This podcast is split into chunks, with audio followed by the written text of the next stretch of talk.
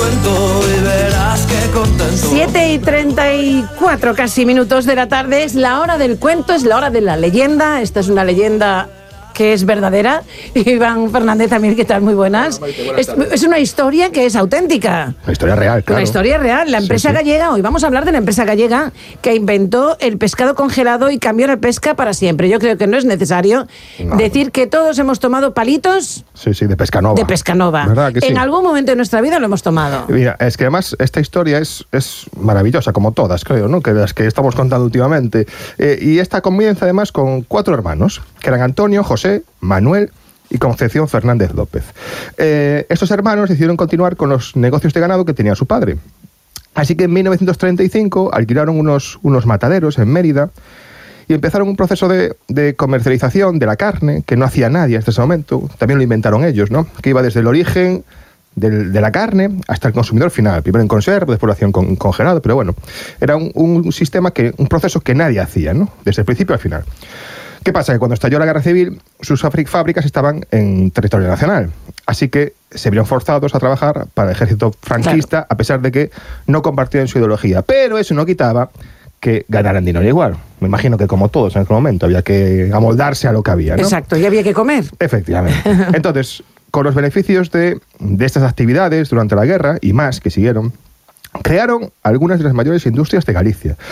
Titania S.A., que fue eh, una empresa para explotación del titanio y el wolframio. Ujú. Celtia, la bueno, omnipotente Celtia, hoy Farmamar, ¿no? Sí, sí. La fábrica de cementos Corporación Noroeste, eh, Prevetón, la, la Caja de Ahorros Provincial de Lugo, en fin. Eran Eh, unos empresarios en toda regla. Oh, ya ves, es que yo Sí, creo sí, que sí. estas, estas empresas fueron de las más importantes de Galicia. Absolutamente, sí, sí. Pero había una, una de ellas que destacó sobre todas las demás, que era Pescanova.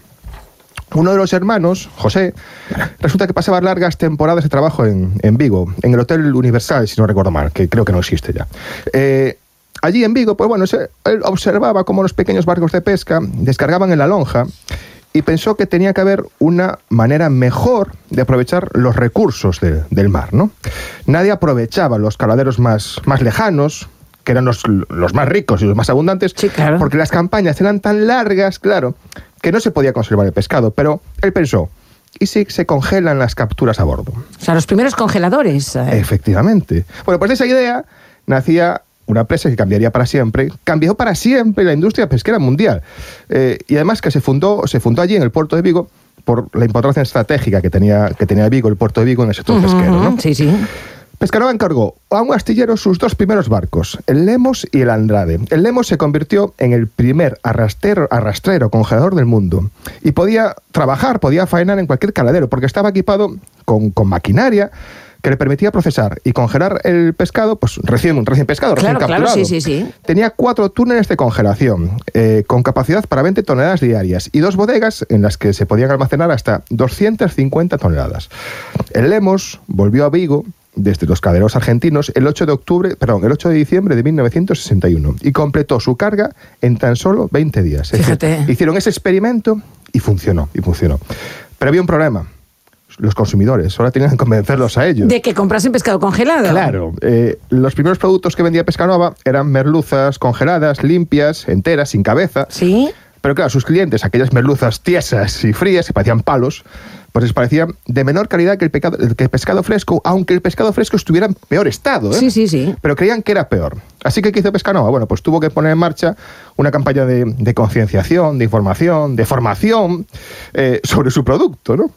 ¿Y cómo? Pues tenía que explicar cómo es congelarlo, cómo cocinarlo. Tuvo que regalar arcones frigoríficos congeladores a las tiendas. O sea, imagínate... eh, Es que si no las tiendas también cómo conservaban Claro, ese, ese, y no ese iban a comprar un congelador ellas mismas. Entonces, Claro. bueno, y funcionó. Funcionó y, empezó a vender, lógicamente, muchísima, muchísima merluza, ¿no? Y entonces fue cuando Pescanova decidió subir un escalón. Para eso compraron un, un viejo transatlántico que estaba varado en el puerto de Vigo y que iba a ser desguazado. Se llamaba El Habana. Y pasó a llamarse El Galicia. Y lo reconvirtieron en un buque nodriza y una, una gran factoría flotante, ¿no?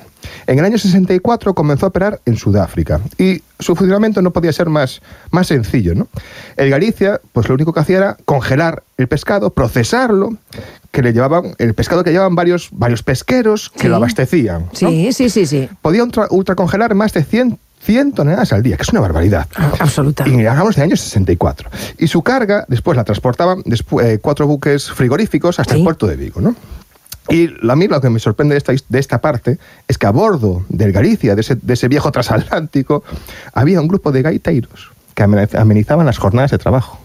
O sea, sorprendente, a mí me parece increíble. Increíble. Bueno, eh, diez años después de, Es que había mucha morriña.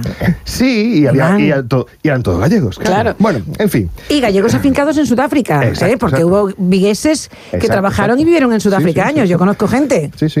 Eh, diez, años diez años después de su fundación, Pescanova era una de las 100 mayores empresas de España y la primera pesquera de Europa. Más de 100 productos, 55 delegaciones, más de 100 barcos y una plantilla de casi 4.000 personas. Eh, después sabemos que, bueno, fue la cosa como fue, tal, Y, cual, y bueno, y Manuel Fernández de Sousa está en la cárcel. Sea como sea, está claro que Pescanova convirtió a Galicia en la referencia de la industria pesquera mundial. Sin duda, sus antepasados lo hicieron, él no hizo las cositas tan bien, por eso lo está Exacto, pagando, exacto. pero bueno, ahí Pero está. Pescanova es ahí Pescanova, está, ahí sigue siendo. historia, y su historia exacto. es absolutamente increíble y puso también a Galicia en el mapa y además en el mundo. En el mundo, en el mundo, el claro mundo. que sí, Iván. Otra historia estupenda que nos encontramos en Historias de Galicia que nadie te había contado hasta la semana que viene. Hasta la semana que viene, Señoras, señores, hasta mañana.